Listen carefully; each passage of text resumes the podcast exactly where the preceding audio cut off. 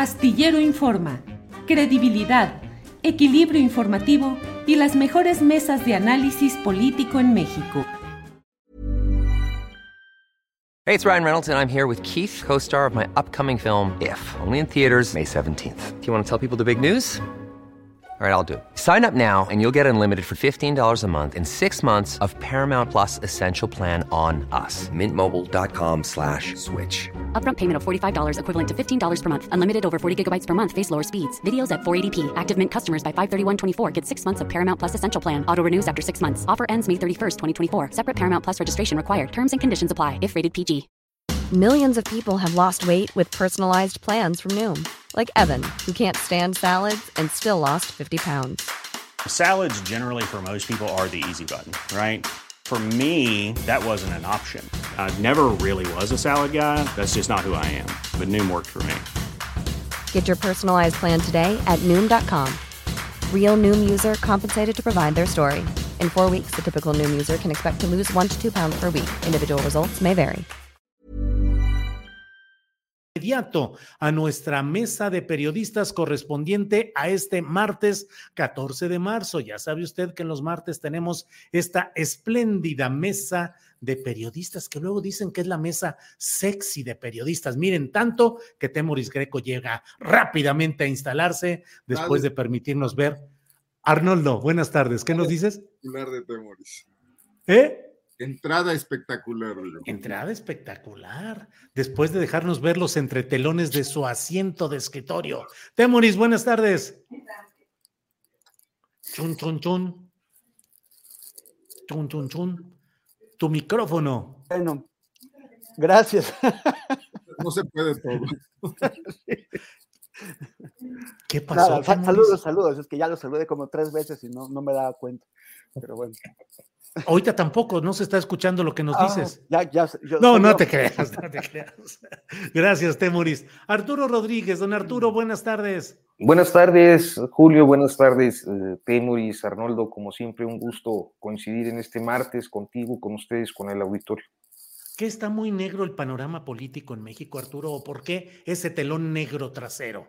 Telón negro es eh, un fondo para que no se vea la precariedad detrás del telón. ¿De veras hay precariedad? No, no inventes, Arturo, no inventes. Eh, Arturo, ¿cómo ves el tema? Vamos entrándole por, digamos, por orden de, de estos temas. ¿Qué opinas de, eh, pues, este episodio en el cual Felipe Calderón ha aparecido para decir que tiene muchas dudas respecto al dictamen de eh, culpabilidad de García Luna en Nueva York, en Brooklyn? Y el presidente dice, ¿qué persecución puede haber? Ya lo hubiéramos denunciado, porque Calderón dice que se siente un perseguido político mediático. ¿Qué opinas de este episodio, Arturo?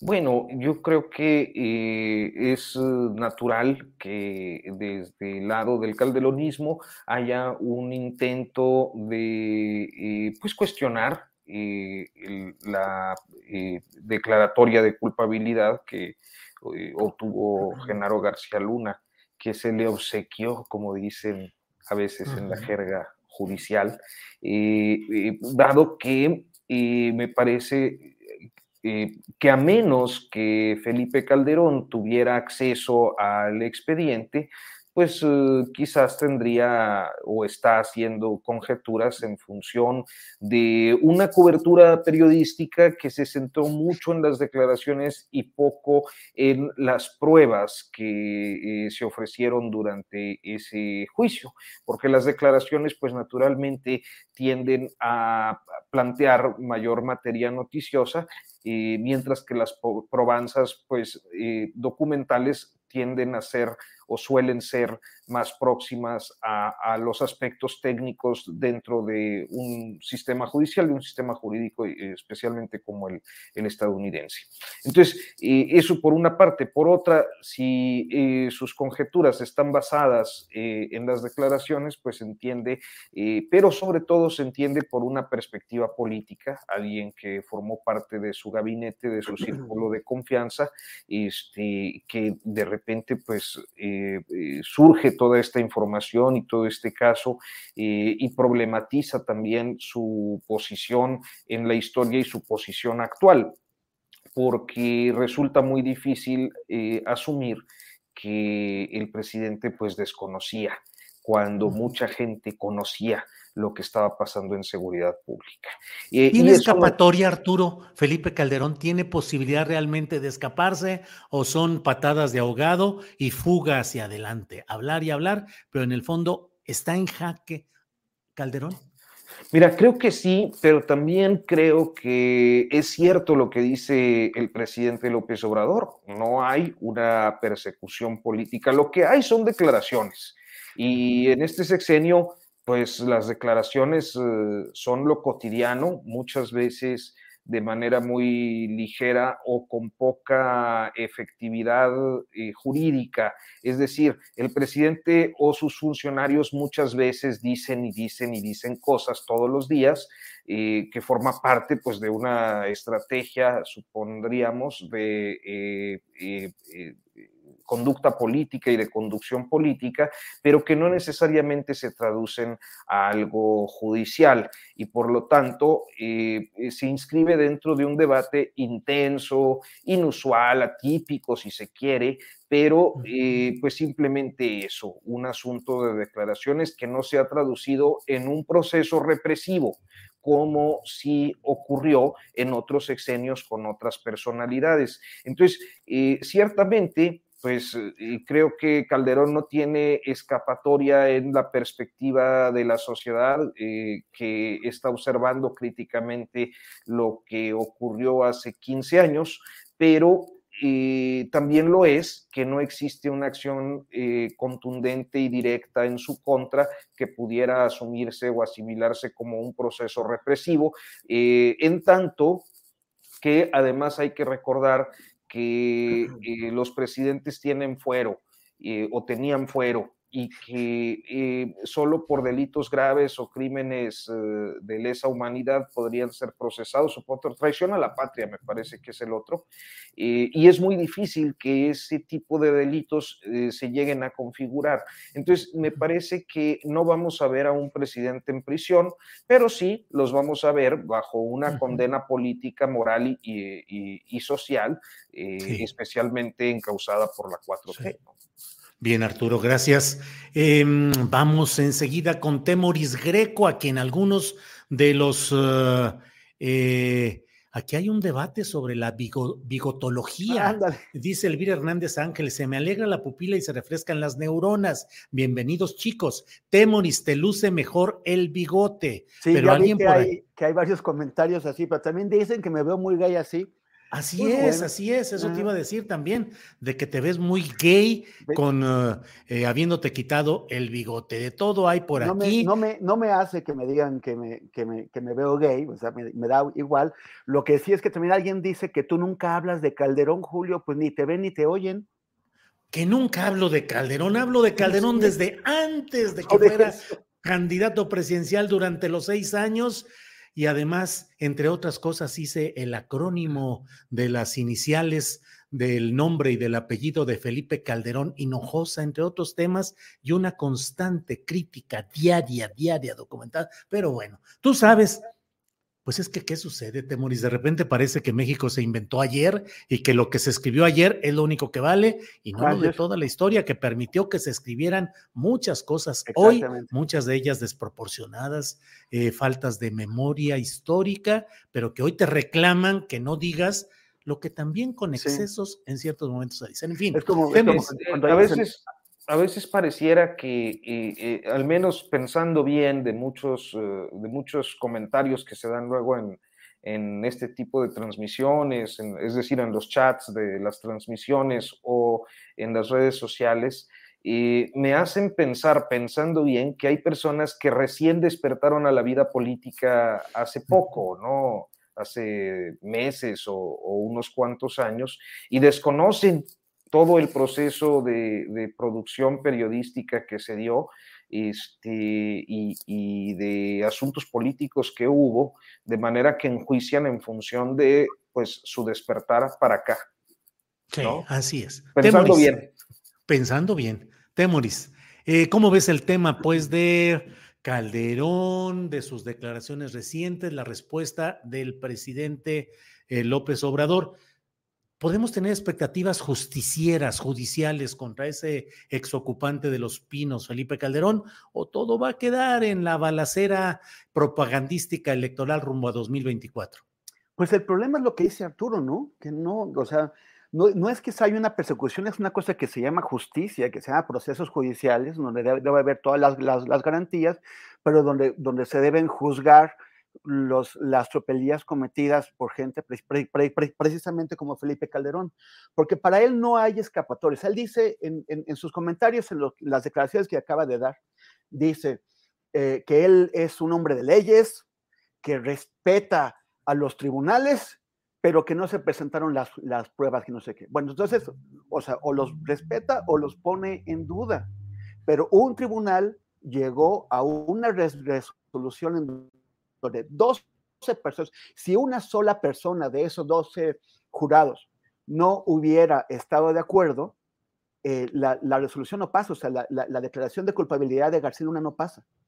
Tuvieron que estar de acuerdo 12 personas que evaluaron todo lo presentado por la fiscalía y por la defensa. Entonces, o, respeta al tribunal o no lo respeta, o respeta sus procedimientos o no lo respeta, o cree en ellos o no cree en ellos. Y ese tribunal, ese jurado llegó a la conclusión de que García Luna operó en el sexenio de Fox, en el sexenio de Calderón y en el sexenio de Peña Nieto para eh, grupos del crimen organizado y que se benefició con millones de dólares de ellos con la complicidad necesaria y eh, indispensable de la gente con la que estaban gobernando. Porque si, Peña, porque si Calderón en realidad no sabía qué clase de alimaña era su secretario de Seguridad Pública, quien él nos puso, él nos puso a todos y a todas las mexicanas en sus manos, pues entonces qué idiota y qué responsable era Calderón. O sea, si, si, él nos, quiere convencer de que, de que es tonto, entonces lo mejor que podría hacer sería callarse y, dedicarse, irse a una playa aprovechando eh, el paraíso que le da, que le ha ofrecido eh, José María Aznar y, la extrema derecha española. Ahora, ¿cuál es el problema? Que no hay procesos judiciales y ya dicho, o sea, el, el tema es la impunidad que hay entre, los, entre, los, entre las cabezas de, los estados. En cuando, cuando Benito Juárez ordenó el fusilamiento de Maximiliano en 1867, hubo un escándalo porque como, o sea, como que la, justicia tenía que ir en contra, incluso la, la, justicia de guerra, tenía que ir en contra de, lo, de los subordinados. Hay una especie de pacto en el mundo de que los jefes de Estado tienen que estar más allá del alcance de la justicia ordinaria, de la justicia que se nos da a, los, a, las, personas comunes, por alguna razón muy rara. Pero también quiero recordar que en 1985, eh, eh, y eso lo podemos ver en esta película extraordinaria que se llama Argentina 1985, ese documental que está ahora en una de las plataformas de streaming, el, gobierno civil que acababa de llegar al poder, que llevaba dos años en el poder, que no derrotó a la dictadura militar, sino que los militares tuvieron que soltar el poder porque ya no podían con él. Y dijeron, bueno, ahí está la pelota, háganse cargo ustedes, pero seguían teniendo el poder de la, violencia, el monopolio de, las armas.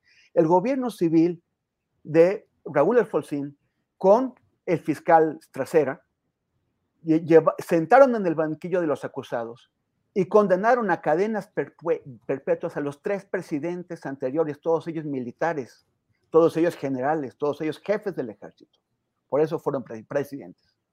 Si el gobierno, el débil gobierno civil argentino se atrevió a llevar a los tres presidentes anteriores a la cárcel por sus múltiples crímenes, ¿cómo es que en México no? Claro. ¿Cómo es que en México no hay ni un solo proceso contra ninguno? Nos llevaron a una consulta a votar porque, porque se enjuiciaran a los presidentes, una consulta que no tenía razón de ser, porque no es una cuestión que, se que decida el jurado eh, popular, sino los jueces y los fiscales y la justicia. Pero, y sin embargo, ninguno de ellos está ahora ni, ni investigado. Y ese es el problema. El problema no es la persecución que denuncia Calderón. El problema es que no hay procesos judiciales en marcha contra ellos, ni contra Calderón ni contra los demás. Sí, Temuris, agrego, nos pasaríamos un largo rato aquí platicando del detalle histórico, pero recordemos que ese gobierno eh, débil en ese momento de Alfonsín fue capaz de procesar en un momento crítico que definió el futuro del proceso de alternancia y de democracia, de regreso a la democracia en Argentina, con ese procesamiento de los poderosos jefes militares e incluso con la oposición del segmento fundamental del peronismo que es otro tema que podríamos pasarnos aquí largo rato, pero no hay que perder de vista ese detalle de que el peronismo como tal no apoyó este proyecto y sin embargo pudo salir adelante. Eh, Arnoldo Cuellar, estamos aquí bien filósofos y bien eh, politólogos y quién sabe qué tanto, pero tú por favor mm, sométenos a la realidad. ¿Cómo van la situación de Felipe Calderón y ¿Qué puede significar esto? ¿Un juicio político solamente, es decir, con visos electorales, signos de que puede haber justicia verdadera? ¿Estamos atorados con eso de que el presidente de la República no quiere que haya ver hacia el pasado, sino su fuerte no es la venganza? En fin, ¿cómo ves el tema, Arnoldo? Bueno, digo, coincido con los argumentos que se han planteado aquí. Lo, de Temoris muy claramente, lo, yo otras veces en otra forma lo he fraseado. Y, quiero ser breve para pasar a los otros temas. Yo creo que el juicio histórico sobre las administraciones de Vicente Fox, Felipe Calderón y Enrique Peña Nieto fue en la elección de 2018, la elección de julio de 2018. Que esos 30 millones de votos de, un político que iba por tercera vez a buscar una candidatura y que había sido sometido a un proceso de linchamiento de años por los medios eh, convencionales, por, el empresariado poderoso de este país, por gobiernos, fue eh, producto del hartazgo de los ciudadanos con, la corrupción, la criminalidad desatada, el fallido combate al, crimen organizado, la guerra que, tuvo secuelas nefastas. Ahí ocurrió, y que la traición a esa eh, gran manifestación de voluntad popular ocurrió el primero de diciembre, cuando Andrés Manuel López Obrador declaró ante el Congreso que no era su fuerte la venganza y que él no iba a enjuiciar a ningún presidente. Que desde mi punto de vista, especulativamente hablando, era motivado por el pacto hecho con Peña Nieto, por no haberse metido en la elección, pero que cobijaba a los otros para no verse tan obvio. Y ahí se acabó. Porque si Andrés Manuel hubiera dicho algo parecido antes de la elección, probablemente muchos no hubiéramos votado por él. Pero su planteamiento de barrer la corrupción sistemáticamente era, era sólido, era creíble, era un outsider del sistema político y se veía que por fin en este país podía pasar algo con una clase política que venía impunemente despachándose con la cuchara grande con los presupuestos públicos, desmantelando el Estado, provocando la mayor desigualdad que se ha visto, y, abandonando políticas públicas eh, que, que, favorecieran a la mayor parte de la gente, ¿no? Entonces, ya todo lo demás sale sobrando, Julio. O sea, le vino como anillo al dedo el tema de, de, de Nueva York a López Obrador para mantener este discurso que no pasa de discurso. Porque si él no hubiera hecho ese compromiso en su toma de posesión, muy bien podría haber entrado a muchos temas con Enrique Peña Nieto y con Felipe Calderón. No sé si alcanzase con Vicente Fox, ¿no? Que le hubieran hecho mucho bien al país y le hubieran hecho mucho bien al, país en su futuro, porque el pacto de impunidad que ha prevalecido es lo que nos ha llevado a estos niveles de, desbarrancamiento de la clase política en los negocios, ¿no? Y eh, también le hubiera ayudado mucho a su gobierno. No tendría que estarse desgastando en estas batallas verbales si hubiera tenido un solo hecho significativo en ese sentido. ¿no? Bien, Arnold. Bien, es usted breve y doblemente importante por breve. Gracias, Arnoldo. Arturo Rodríguez, em, tengo la sensación de que no ha habido la inmediata y contundente reacción analítica al autodestape que hizo ayer Gustavo de Hoyos como precandidato presidencial presuntamente ciudadano dirigente, eh, es decir, diciendo estamos hasta la madre de los políticos, cuando él es un político puesto al servicio profesional durante dos décadas de los políticos empresarios que impulsan políticas para que se conviertan en políticas públicas a su favor, para representar los intereses políticos de los empresarios. Fue presidente de Coparmex y me parece que hay una, eh, una postura que mezcla desde el bolsonarismo hasta las, eh, los postulados de Bukele en un tono que rebasa la vacuidad eh, discursiva liliteyesca, que es el escándalo, el ruido, pero no tiene finalmente una profundidad real, como sí lo puede tener esta precandidatura patronal. ¿Qué opinas, Arturo Rodríguez, de esta aparición de Gustavo de Hoyos? Pues mira, me parece que ya desde hace, o sea, y hoy, eh, ayer fue ya explícito, pero me parece que ya tiene tiempo, eh, pues sugiriéndolo, deslizando, y recuerdo hace unos meses que puso una foto por ahí en, la playa, en Ensenada, eh, diciendo que allí era, iniciaba la patria y empezaba su recorrido. Entonces, lo ha estado deslizando en diferentes oportunidades y me parece que, eh, por principio de cuentas, diría pues que es válido, ¿no? Que cualquier ciudadano que tenga aspiraciones, pues busque eh, anunciar o procurar o conseguir en su caso eh, una candidatura o una postulación. De eso se trata la democracia, de que todas las expresiones tengan cabida este, y siempre y cuando se cumpla con los criterios que la ley establece para poder contender por, por un cargo de elección popular. Eh, entonces, está en su derecho. Lo que, lo que sí creo es que eh, el papel que Gustavo de Hoyos ha jugado desde hace aproximadamente tres años, sobre todo a partir de, dejar de terminar su periodo como presidente de la, de la Confederación Patronal Mexicana, y pues ha sido un papel de subordinación a quien en todo caso eh, el sector del empresariado que se opone al gobierno de López Obrador, y pues podría proponer con mayor eficacia, que es el caso de Claudio X González.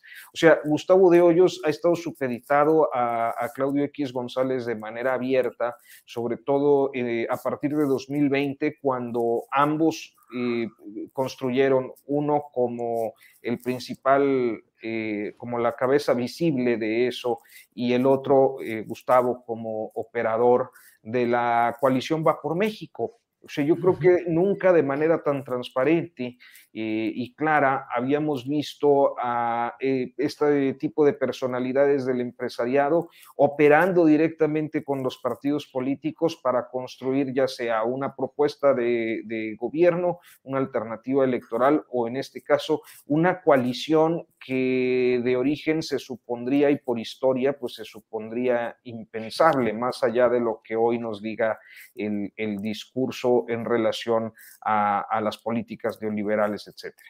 Entonces, me parece que es algo anecdótico, Julio, o sea, no creo que eh, este planteamiento deba ser tomado más en serio que el de Lili Telles, por ejemplo, ya que venía como parámetro en, tu planteamiento, este, y, sencillamente pues porque no tiene un posicionamiento mínimo que pueda resultar competitivo, si es que hay alguien que pueda resultar competitivo en las oposiciones hacia 2024. Bien, Arturo. Eh, Temoris, ¿Qué opinas? ¿Crees que coincides con Arturo de que es algo que no tendría la plataforma de crecimiento o de peligrosidad que yo de alguna manera mencioné? Y mira, antes de ir eh, a tu turno, déjame compartir este tuit de Sergio Beltrán García que dice, imaginan que ante el fracaso de gobiernos de Morena para establecer alternativas de justicia social y económica, alguien como esta persona, es decir, Gustavo de Hoyos, llegue a la presidencia con todo ese poder militar, ese es el riesgo, pero el oficialismo sigue ahogado en su soberbia ideológica. ¿Qué opinas, Temoris? Pero ¿quién, quién, quién es ese señor? Sergio Beltrán Rodríguez es un... García. Perdón. Sí, sí, Sergio. Es un historiador, es historiador que lo leí en Twitter. Déjame ver, déjame ver, aquí lo tengo, aquí lo tengo, espérame un segundito. Creo que lo que te preguntaba es quién es. Arquitecturas, memorias y memoriales. Investigo con Forensic Archi, UNAM MX, Goldsmith UOL. Bueno, ojalá que sí esté trabajando con Forensic Architecture, que es un, gran eh, proyecto británico que, que, entre otras cosas, ha, ayudado a establecer qué es lo que ocurrió en el caso de Yotzinapa con, con los ataques y las desapariciones, pero pues, lo que dicen no tiene ni pies ni cabeza, ¿no? O sea, ¿qué tiene que ver? Lo, lo, lo, difícil con el poder militar no sería que llegue eh, un, un, un, patrón de empresarios, o sea, que sino que llegue pues alguien con un proyecto social, exactamente lo contrario que de qué es lo que está diciendo, este, pero bueno, no, no le veo ni pies ni cabeza. A mí lo que me llama la, la, atención es lo que dice Gustavo de Hoyos, ¿no? O sea, cuando los, los dueños de las escuelas e instituciones privadas de, educación, o sea, los patrones de los maestros, se llaman a sí mismos maestros aunque no enseñen. Los dueños de los, de los equipos de fútbol se dicen futbolistas aunque no pateen ni, una pelota. Los patrones de los ingenieros se dicen constructores aunque no construyan nada, ¿no? Aunque, aunque ellos no, no pongan ahí ni, ni un, ni, un, eh, ni un ladrillo. ¿cómo es que los patrones de los políticos no quieren llamarse políticos? O sea, eh, o, les da vergüenza, les da pena, o, nos quieren ver la cara de tontos. Porque lo que ha estado haciendo Gustavo de Hoyos, pues no es un activismo ciudadano, es un activismo político, junto con su compa eh, Claudio X, pues organizando a los líderes de los partidos. Este, pues ya yo creo que, es, que, es, que es bastante claro que, que no es una persona que se pueda presentar como ciudadano. Y también estoy de acuerdo con lo que dice Arturo, o sea, no, no le veo por, por, ningún lado eh, algo así como una solidez política, carisma, eh, eh, em, o, una persona que pueda ganarse el apoyo de la gente, ni, ni para ser alcalde de, de, de San Pedro García García. O de Mexicali, que es su, su, terruño. Y de Mexicali, pues menos, hace mucho calor allá y además la, la gente ahí resistió eh, a, la, a, la, a, la, cervecera Consolation Brands, que de que les manden a, a Gustavo de Hoyos después de todo eso, pues sería una maldad muy maldosa, ¿no? Una perversidad muy perversa. Bien, Temoris Arnoldo Cuellar, ¿nos preocupamos por Gustavo de Hoyos o es simplemente un accidente del claudioequisismo que trata de proponer candidatos ciudadanos que en realidad son políticos patronales empresariales. ¿Qué hacemos, Arnoldo? Cuando Temoris preguntó quién es ese señor, yo creí que se refería a Gustavo de Hoyos. ¿eh? ¿Quién es ese señor? O sea, vi la entrevista que le hicieron ayer los periodistas y, y se disfrazó de feminista, dijo un discurso de que estaba hasta la madre, de que las mujeres fueran atacadas, etcétera cuando si hay un lugar donde hay rezago en el tema de la equidad de género es en las empresas, incluso mucho más que, en el gobierno, donde se han ido avanzando a, tiros y tirones con algunas modificaciones legales, pero no hay nada que obligue a las empresas. Las mujeres no tienen puestos de dirección, las mujeres no están bien pagadas, las mujeres de base obreras sufren la doble discriminación en casa y en, el trabajo, la doble jornada laboral, mejor dicho, y, cuestiones como el acoso eh, sexual, el acoso laboral. Entonces, si fuera feminista, podría empezar por ahí. Eh, pero bueno, más allá de, este señor de Hoyos, está el tema de la, este, esta travesía por el desierto que está pasando la gran coalición opositora para encontrar la posibilidad de, tirar de un hilo que empiece a darles algo, ¿no? Eh, en materia de la pre-campaña hacia el 2024. O sea, ya se diluyó la marcha por el INE. Dijimos aquí que fue un éxito en términos de movilización, pero no tiene consecuencias políticas. Tratan de apoderarse de las movilizaciones del 8M, como hace Gustavo de Hoyos. Eh, bueno, este discurso buqueleano de la mano dura seguramente convencerá a algún sector eh, de la gran coalición opositora, al más derechista, pero ahí hay también personas civilistas que están muy preocupadas por el tema de la militarización, que no creo que lo vean con buenos ojos. O sea, no hay manera de que se conforme el gran frente eh, que, les gustaría a algunos de ellos a Claudio X, a Aguilar Camín, etcétera, a Joaquín López Dóriga, que se lamenta en una columna sí y en otra no del fracaso de la oposición. Eh, y luego menos si empiezas tu discurso hablando mal de los partidos políticos, que son los únicos que pueden abrirte la puerta para una campaña presidencial, ¿no? Entonces, esta esquizofrenia que lo seguirá haciendo perder el tiempo de manera lamentable, porque además yo creo que sería sano que hubiese una contienda competida y sobre todo sería más sano que fuese una contienda de ideas y no ideas sobre, sobre todos estos resentimientos que se han acumulado en estos años, sino de planteamientos de futuro, porque los problemas están ahí, son reales, no los está resolviendo la 4T, tampoco los resolvieron los anteriores gobiernos, pero no se ve con claridad que haya planteamientos importantes para siquiera eh, vislumbrar que ahí hay políticas eh, diferentes, ¿no? O, o, con alguna posibilidad de, ya no digamos de éxito, que es una palabra que creo que en México ya es muy riesgoso usar, sino de viabilidad, por lo menos, ¿no? Entonces me parece anecdótico Gustavo de Hoyos, Creo que en todo caso tiene más, con todo y lo que tú señalas muy bien, Julio, de, la vacuidad, tiene más éxito Lili Telles, le dan más notas de 8 de alguna manera y aparece más en los medios de comunicación que, que este pobre cuate hablando ahora sí literalmente desde el desierto. Selling a little or a lot? Shopify helps you do your thing however you cha-ching. Shopify is the global commerce platform that helps you sell at every stage of your business. From the launch your online shop stage to the first real life store stage, all the way to the did we just hit a million orders stage. Shopify is there to help you grow. Shopify helps you turn browsers into buyers with the internet's best converting checkout. 36% better on average compared to other leading commerce platforms because businesses that grow grow with Shopify. Get a $1 per month trial period at shopify.com/work. shopify.com/work. Hiring for your small business? If you're not looking for professionals on LinkedIn, you're looking in the wrong place. That's like looking for your car keys in a fish tank. LinkedIn helps you hire professionals you can't find anywhere else, even those who aren't actively searching for a new job but might be open to the perfect role. In a given month, over 70% of LinkedIn users don't even visit other leading job sites. So start looking in the right place. With LinkedIn, you can hire professionals like a professional. Post your free job on linkedin.com slash people today.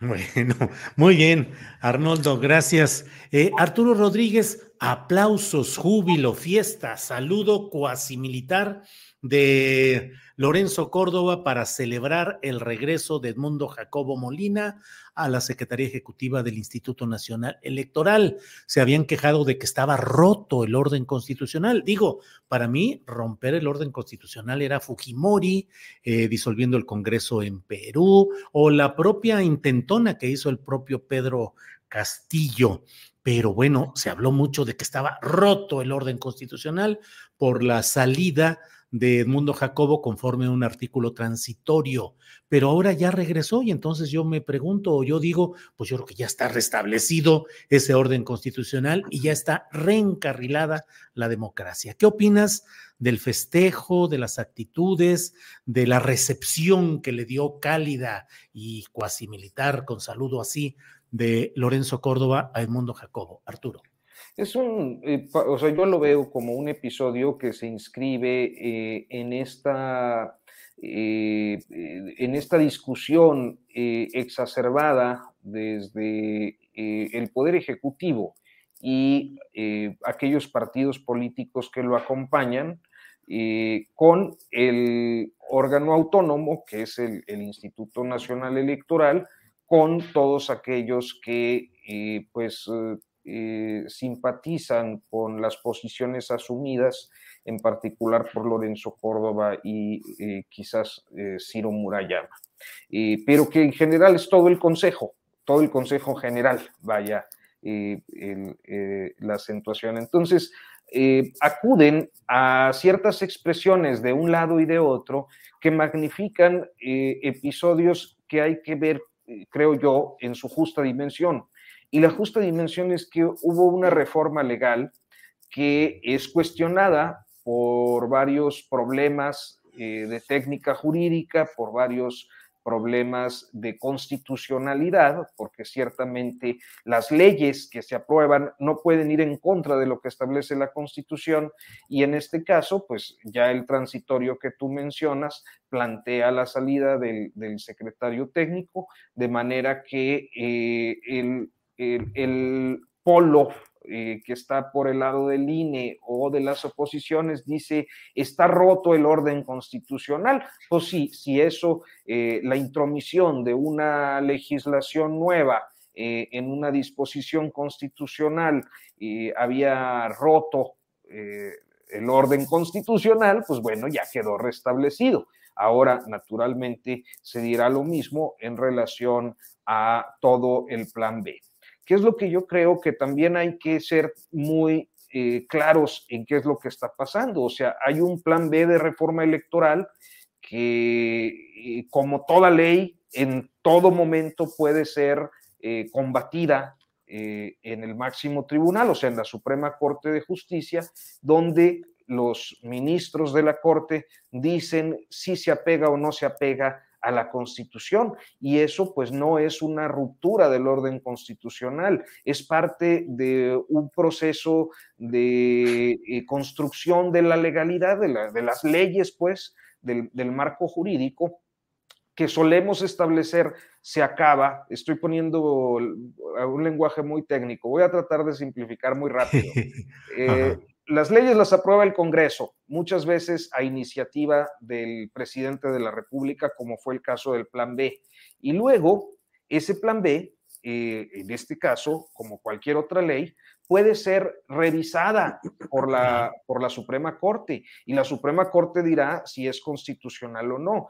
Pero ese inter entre la publicación de la ley, eh, la aprobación, publicación y la decisión que tome la Corte no implica una ruptura del orden constitucional, sino un periodo de controversia entre posiciones. Entonces, me parece que eh, todo esto forma parte de estas discusiones exacerbadas, como lo decía al principio, que nos hacen perder de vista pues la justa dimensión de los procesos que eh, pues están normalizados en nuestro sistema político.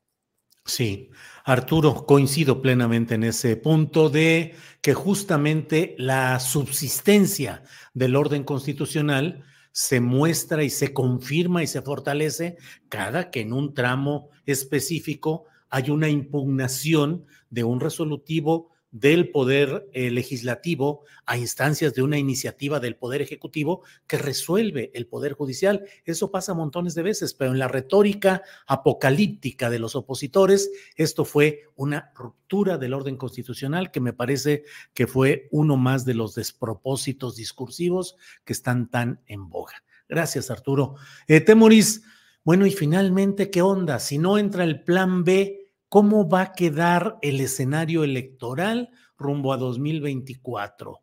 desasiado, conflictuado. Viene luego lo que dicen ya el plan C, Temoris, que vienen los cuatro consejeros electorales, que en un proceso que también está siendo muy impugnado, pero todo apunta a que serán personajes muy relacionados con la 4T, y entonces el plan C significaría que hubiera cuatro nuevas consejerías electorales que sumadas a cuatro que ya se hicieron, aunque hay ahí jaloneos, indefiniciones, pero podría ser que el plan C fuera a tener el número suficiente de consejeros electorales que pueda afinar en la práctica el proyecto electoral 4T, que si no pasó como plan A ni plan B, puede caminar por ese plan C. Perdón por el enredo, Temoris, pero ¿qué opinas?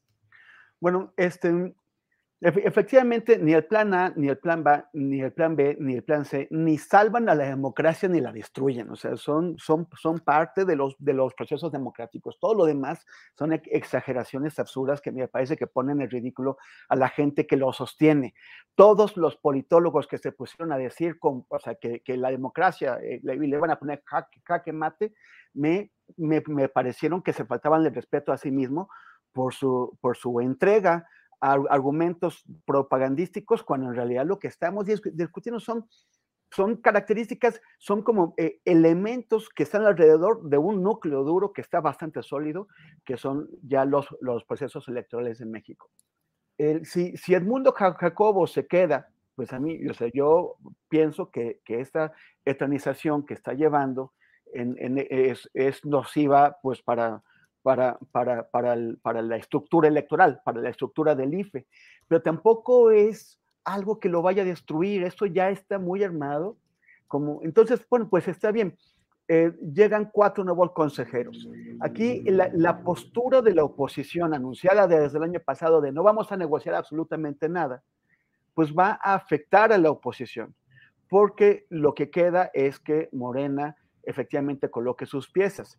Si, si la oposición quisiera negociar de los cuatro consejeros, podrían llevarse uno o dos, que no es para nada lo mejor para el sistema electoral, porque finalmente el Consejo General de, eh, del INE, en lugar de, de, ser ciudadano, apartidista, pues sigue quedando, como lo ha estado todo este tiempo, en manos de los, de los partidos políticos. Pero bueno, le, le daría la oportunidad a la oposición de hacer una, una negociación productiva. En ausencia de esa negociación que todavía se podría dar, todavía podríamos ver que de pronto se pongan de acuerdo y se, se cree una mayoría de, do, de, dos tercios para aprobar a, algunos, pero en ausencia de, de, de, esto se van a ir a la inseculación sobre un universo de candidatos que todos han pasado ya por un, por un consejo consultivo controlado por Morena. Entonces, lo más, lo más probable es que esa inseculación arroje que queden los cuatro consejeros que, aunque pueden ser cercanos a Morena, o por lo menos aprobados o con el visto bueno de, Morena. Y eso no va a destruir la democracia. Ya antes el, el, el, Consejo General ha estado en manos de gente aprobada solamente por el PRI y el PAN, y ahora lo estaría por gente de Morena que no puede, que no puede, esos consejeros no pueden alterar las estructuras fundamentales del INE ellos establecen una serie de lineamientos que la Secretaría Ejecutiva, en donde está Edmundo Jacobo, tiene que llevar a la práctica. Pero no, no, no, o sea, esos lineamientos no van ni a destruir nada, ni a, ni a alterar nada fundamental. Son, son cosas que, que, que van a, a, a, a, llevar el funcionamiento del INE hacia cierto lado, pero tienen un margen muy estrecho por donde actúan. Entonces, pues bueno, o sea, finalmente eh, eh, yo, yo, creo que vamos a ir a otro proceso con un INE que ha funcionado bien en los últimos años, no, en 2006, obviamente no con Luis Carlos Ugalde, pero que permitió que, por ejemplo, en 2018 Andrés Manuel eh, ganara la, la, la, presidencia y que nadie, ni Morena ni la oposición, impugnó su, sus, sus resoluciones en el proceso de 2021. Ahora será distinto un poquito, pero en el fondo es una institución que ya está en marcha y que no tenemos que temer eh, na, na, na, nada al respecto. Bien, Temoris. Eh, Arnoldo Cuellar, eh, ¿qué onda? ¿El espejismo democrático o la democracia plena, como tú lo decidas, ni se crea ni se destruye, solo se transforma? Y en ese sentido, el plan A o el B o el C, ¿cómo crees que pueden afectar o no el desarrollo de la jornada electoral y la apreciación o validación de resultados en 2024? Bueno, el, el INE está sobrevalorado, ¿no? ¿no? No, tenemos una democracia perfecta. Teníamos una democracia muy defectuosa que con lo poco que nos daba nos sentíamos contentos después de venir de un siglo entero de manipulación, monopolio del poder, fraudes electorales sistémicos y negación de la participación ciudadana. Pero recordemos el, viejo tema del financiamiento. Fue, fue, el tema de la primera elección que validó este INE-IFE, ya independiente y autónomo, que fue la de Vicente Fox contra Francisco Labastida. Se le escapó de las manos ese asunto y luego se tuvo que arreglar entre los propios partidos políticos, negociando ya con Fox presidente, perdones mutuos en el caso del Pemex Gate y los amigos de Fox. Después se vino la debacle de 2006, donde ese IFE en ese momento permitió el uso de recursos eh, provenientes de nadie sabe dónde para campañas sucias en contra de Manuel López Obrador, la mano persistente del gobierno de Vicente Fox metida en el tema también, la manipulación de los gobernadores a través de, del CENTE, del Vestero Gordillo. ¿Dónde estaba ahí la democracia perfecta que se quiere defender? Y en 2012, con el manejo de Televisa para construir Enrique Peña Nieto y luego el uso de recursos públicos de los gobiernos estatales y del sector privado a más no poder para construir esa candidatura, el dinero fluía. alegremente en la campaña de Enrique Peña Nieto, hasta en los estados donde gobernaba la oposición. Fue cuando aquí en 2012 en Guanajuato el PRI ganó la presidencia municipal de León con, con, la alcaldesa Bárbara Botello, ¿no? Porque tuvo una gran cantidad de recursos que nunca antes había tenido el PRI eh, desde que era oposición en Guanajuato. Y en 2018 yo voy a discrepar de Temoris porque yo creo que el, el INE ahora no tuvo nada que hacer frente a la avalancha de votos en favor de Andrés Manuel López Obrador que era más bien el hartazgo con muchas de las cosas que habían pasado antes y que no había manera de que nadie hiciera ahí el ridículo presentando alguna inconformidad sobre, con las diferencias que se dieron. Entonces, además, en el camino, en el camino está estas transformaciones a las que le metieron mano políticos como Manlio Fabio Beltrones, como Emilio Gamboa, como la propia Elvester Gordillo, como los Chuchos, como el PAN de, de la época, Gustavo Madero, etcétera, repartiéndose los cargos alegremente y haciendo un consejo de cuotas. E, e, entonces, bueno, e, esa democracia seguía por construirse. Teníamos que hacerlo. Pero yo creo que los tiempos con los que Andrés Manuel López Obrador planteó su reforma no fueron los idóneos, porque nos metió en esta dinámica en la que estamos metidos ahora, que ciertamente va a marcar el 2024, pase lo que pase. Y además la propia torpeza de la oposición al politizar el asunto al máximo, digo, la torpeza viene de todas partes. Yo creo que tiene más responsabilidad en este caso el presidente y Morena, porque son los que traen la dinámica, los que inician el juego y, nos meten a todos en, una situación que a, mí no me preocupa tanto, porque puede ser al final del día para bien. O sea, porque va a desnudar todo lo que antes valoraba cierta clase política e intelectual como un acuerdo funcional, casi un acuerdo mafioso para salir adelante del, tema de la transición o de la sucesión en el poder, ¿no? Y que veíamos que permitía que metían la mano muchos actores ajenos. Entonces, esto puede que truene, pero para que surja algo nuevo que tendremos que construir los mexicanos y que tampoco será perfecto, sin duda, o no tendremos la capacidad y a lo mejor nos sumergimos en una grave crisis, pero son tiempos interesantes, como dice el clásico, ¿no? Bien, Arnoldo, pues gracias. Arturo Rodríguez, llega el momento, son las 2 de la tarde con 50 minutos de entrarle al postrecito que puede ser de sus tres minutitos, cuatro, o sea, tenemos tiempo eh, para un postrecito amplio. No necesariamente tiene que ser coahuilense, Arturo, lo que tú decidas. Adelante, Arturo. ¿Cómo va la elección allá? Sí es importante saberlo. Pues sí, pero... A ver. Eh, en realidad, el, contexto coahuilense político en este momento es un poco eh, tranquilo porque estamos en un periodo de intercampañas, ¿no? Este mes, mes y medio que se establece entre el periodo de, precampaña y campaña y que creo que con mayor, en mayor o menor, menor medida, pero eh, creo que los cuatro candidatos a la gubernatura lo han respetado. Sí hubo una nota ayer del colega Leopoldo Ramos en la jornada, este, que, ha llamado mucho la atención eh, por las implicaciones. Es esta eh, falta de formalización de la candidatura de Armando Guadiana, así como de las candidaturas a diputados locales, eh, a pues 20 días de que inicie el periodo de campaña. Ya todos, o sea, los demás eh, candidatos, eh, creo que el primero fue Evaristo Lenin Pérez, el segundo fue Ricardo Mejía, el tercero fue Manolo Jiménez, el primero del Verde UDC, el segundo del PT, el tercero del, del PRI-PAN-PRD.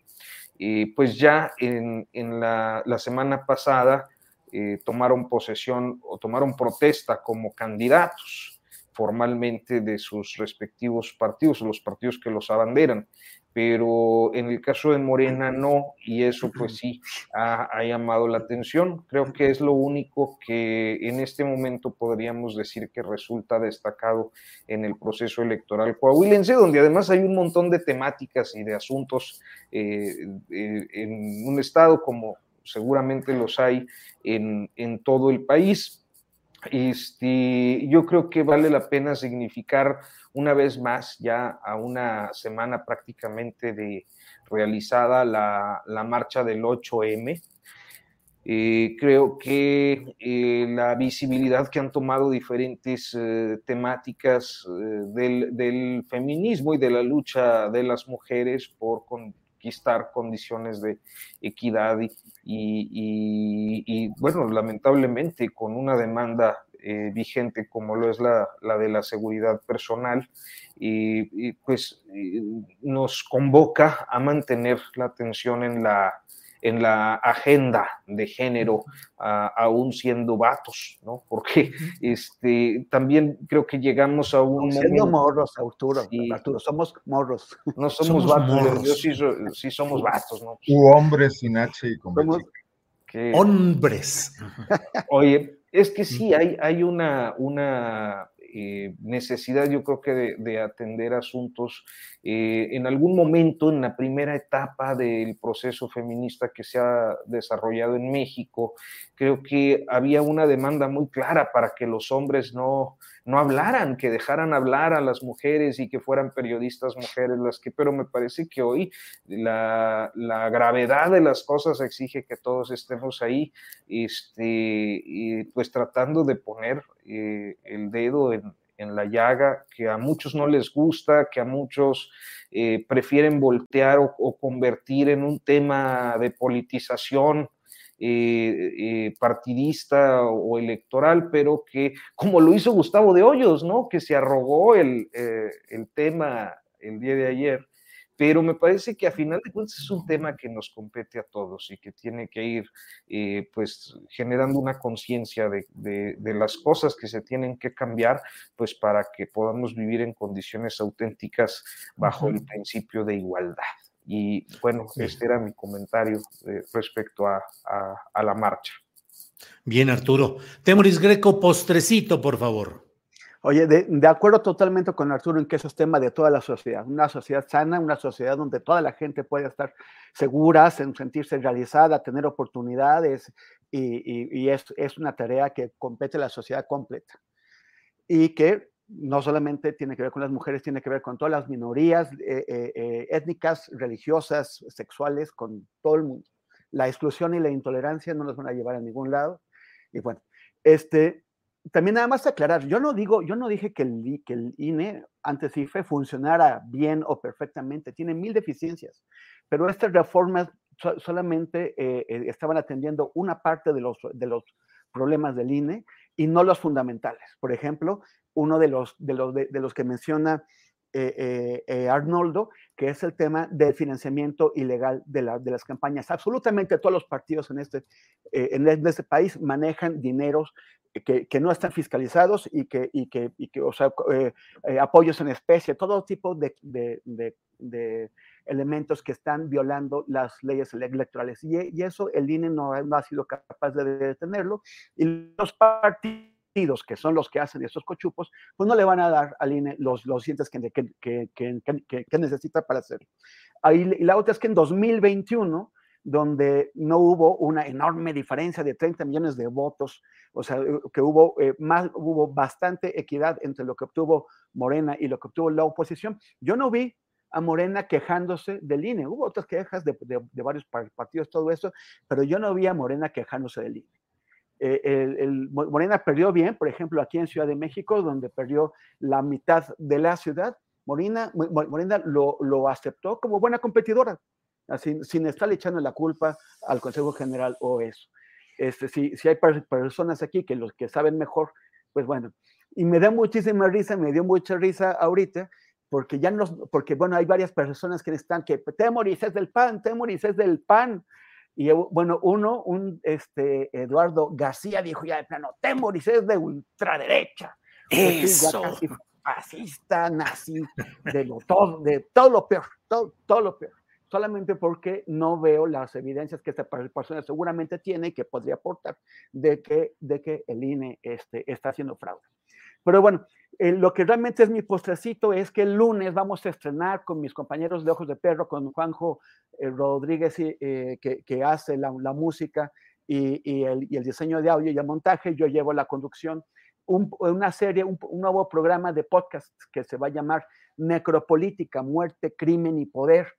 Este, vamos a anunciar ya más detalles porque todavía faltan algunos cositas por afinar pero este, sí, es muy importante para nosotros que la gente nos eche la mano con su suscripción a esta nueva plataforma en la que vamos a hacer eh, este, este proyecto eh, que empieza el lunes, como les decía, en, redes lo, vamos a avisar y pues también invito a que nos sigan en Temoris, en arroba Temoris, Instagram y Twitter y en facebook.com diagonal Temoris, porque ahí es donde vamos a anunciar qué es lo que vamos a estar haciendo con este nuevo programa, que ya pues irán, iremos poniendo los detalles. Necropolítica. Muy bien, Temoris, estaremos atentos.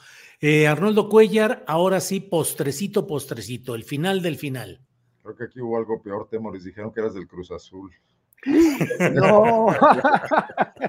Pobrecitos con todo el respeto y cariño para los, para los compas del, Cruz Azul, que son aguantadores, son Sí, son aguantadores, claro, claro. Yo nada más Arnoldo. que en Guanajuato regresaron las masacres este fin de semana y tenemos un terrible asunto de seis mujeres desaparecidas en Celaya desde hace algunos días, que ya subió también a tema nacional, de las que pues se desconoce totalmente su paradero. Se hablaba de una séptima, creo que esta sí apareció. Eh, todo esto ocurre al mismo tiempo el fiscal Carlos Amarripa rendía su informe ante los diputados en el Congreso como fiscal autónomo y, comparecía ayer lunes a una, una mesa muy controlada por la mayoría panista, donde los diputados tenían solo dos minutos para sus planteamientos, eh, los callaban a los de oposición cuando excedían ese tiempo, el fiscal contestaba si quería, si no quería no contestaba, la mayor, de las partes, la mayor parte de las veces se iba por las ramas, y, el PAN defendiéndolo a ultranza. Yo que vi un rato la comparecencia, eh, los, pronunciamientos de los diputados panistas eran del tipo de ¿cómo le hace usted para tener tan buenos resultados? Platíquenos cómo es que Guanajuato ha ganado tantos premios de excelencia en su fiscalía que realmente los ciudadanos no ven por, ningún, por ninguna parte, ¿no? Y, y bueno, Samaripa está cumpliendo 13 años al frente de la fiscalía, al gobernador Diego Sinue le falta año y medio para terminar su encargo y Samarripa seguirá ahí como otro, otra cuestión que va a plantearse como un tema muy serio en las campañas que vienen hasta 2024. Nada más comentar con respecto a las movilizaciones del 8M, que hoy por hoy en Guanajuato el único movimiento claro de oposición y de crítica a los partidos gobernantes, eh, que la mayoría son eh, del PAN, a los posicionamientos del Congreso panista, la negación de derechos que hace este Congreso sistemáticamente, es el movimiento de las mujeres. Es el que más convoca, es el que mejores movilizaciones se ha hecho. No se limitan al 8 de marzo, lo han hecho muchas otras ocasiones en Guanajuato. Han movilizado, por ejemplo, a la base estudiantil de la Universidad de Guanajuato. Las buscadoras que se conformaron también hace no mucho en Guanajuato, hace unos dos o tres años, son en su mayoría mujeres. Algunas de ellas participaron en las marchas del 8M y creo que hoy, ante la falta, la ausencia total de una oposición desde la política, entre la desorganización enorme de Morena y sus luchas intestinas, donde se preocupan más por acuchillarse entre ellos que por criticar al PAN, y entre la cooptación que ya hizo el PAN, o la fagocitación, mejor dicho, del PRI, del PRD, etcétera, pues es la única oposición social que se ve en este momento en Guanajuato. Guanajuato controlado, 30 años por el Partido Acción Nacional, 31 para ser exacto. Híjole, híjole. Bueno, pues Arnoldo Temoris, Arturo, que mira, está buscando la verdad en medio de aquí de la computadora. Arturo, muchas gracias y buenas tardes. Gracias, gracias a ustedes. Hoy, hoy han sido particularmente rudos con Temoris en, el chat. Este, no se manchen. Eh, ya cruzazulinio, derechoso. Gay no es insulto, este, pero, pero. ¿Tampoco cruzazulino? Tampoco Cruz Azul. que es panista porque anda de azul. Sí, no, el, pues yo, ahora sí que el, tema con el Cruz Azul para mí era que yo decía, pues para los que les gusta el fútbol, que, padre, ¿no? Un equipo que es cooperativa, pero pues luego cabrón con tanta trancería y cosa que sale. Sí, yo creo que esta sí es la bronca, la cooperativa que está en unos libros. Ni el Tuca Ferretti podría salvar eso. Ah. Arturo, gracias desde las tierras eh, periodísticas del Llantos Laguna, Arturo Rodríguez. ojalá, yo en, el, eh, era más de zaraperos. De zaraperos de béisbol, los zaraperos de Saltillo. Macaneo. el deporte es excepcional. Bueno. macaneo. ¿eh? Tú macaneas, arriba de 300, Arturo. Los lloraderos de, lloraderos de Saltillo, ¿no? ¿Cómo era? ¿Cómo, zaraperos? Lloraderos. Sara Peros. Temoris, gracias, buenas tardes. Oye, gracias, gracias y también gracias porque sí, sí, pues hoy dieron duro, normal, está bien, pero también salió gente que, que, que está muy amablemente diciendo que les importa eh, que esté aquí a pesar de que no traiga barba y bigote, que, que, que, me, que pueden esperar a que las cosas cambien. Entonces, bueno, les, les agradezco mucho y sobre todo a ustedes y a nuestra querida Adrianita Buentello que está detrás y al compa que está en los controles. Gracias y nos vemos el próximo martes. Andrés, Andrés Ramírez. Muy bien, Temoris. Arnoldo Cuellar, gracias y buenas tardes. Saludos y gracias por acá. Bueno, el chat rápidamente, que bueno, sí que les preocupa eh, eh, lo de López Obrador y la posibilidad de que se extienda en el poder. Si tienen a Edmundo Jacobo y tienen a Carlos Amarripa, pues también la oposición les gusta mucho el síndrome de Porfirio Díaz, ¿no? Así es, Arnoldo. Gracias y nos vemos la próxima semana. Gracias, Arturo Temoris. Arnoldo, hasta pronto. Hey, it's Danny Pellegrino from Everything Iconic. ¿Ready to upgrade your style game without blowing your budget? Check out Quince. They've got all the good stuff shirts and polos, activewear, and fine leather goods, all at 50 to 80% less than other high end brands. And the best part? They're all about safe, ethical, and responsible manufacturing. Get that luxury vibe without the luxury price tag. Hit up quince.com slash upgrade for free shipping and 365 day returns on your next order. That's quince.com slash upgrade. When you make decisions for your company, you look for the no brainers. And if you have a lot of mailing to do, stamps.com is the ultimate no brainer. It streamlines your processes to make your business more efficient, which makes you less busy. Mail checks, invoices, legal documents, and everything you need to keep your business running with Stamps.com. Seamlessly connect with every major marketplace and shopping cart. Schedule package pickups and see your cheapest and fastest shipping options from different carriers. With rates up to 89% off USPS and UPS rates. And with the Stamps.com mobile app, you can take care of mailing and shipping wherever you are. Make the same no-brainer decision as over 1 million other businesses with stamps.com. Sign up with code program for a 4-week trial plus free postage and a free digital scale. No long-term commitments or contracts. That's stamps.com. Code program. Para que te enteres del próximo noticiero, suscríbete y dale follow en Apple, Spotify, Amazon Music, Google o donde sea que escuches podcast. Te invitamos a visitar nuestra página julioastillero.com.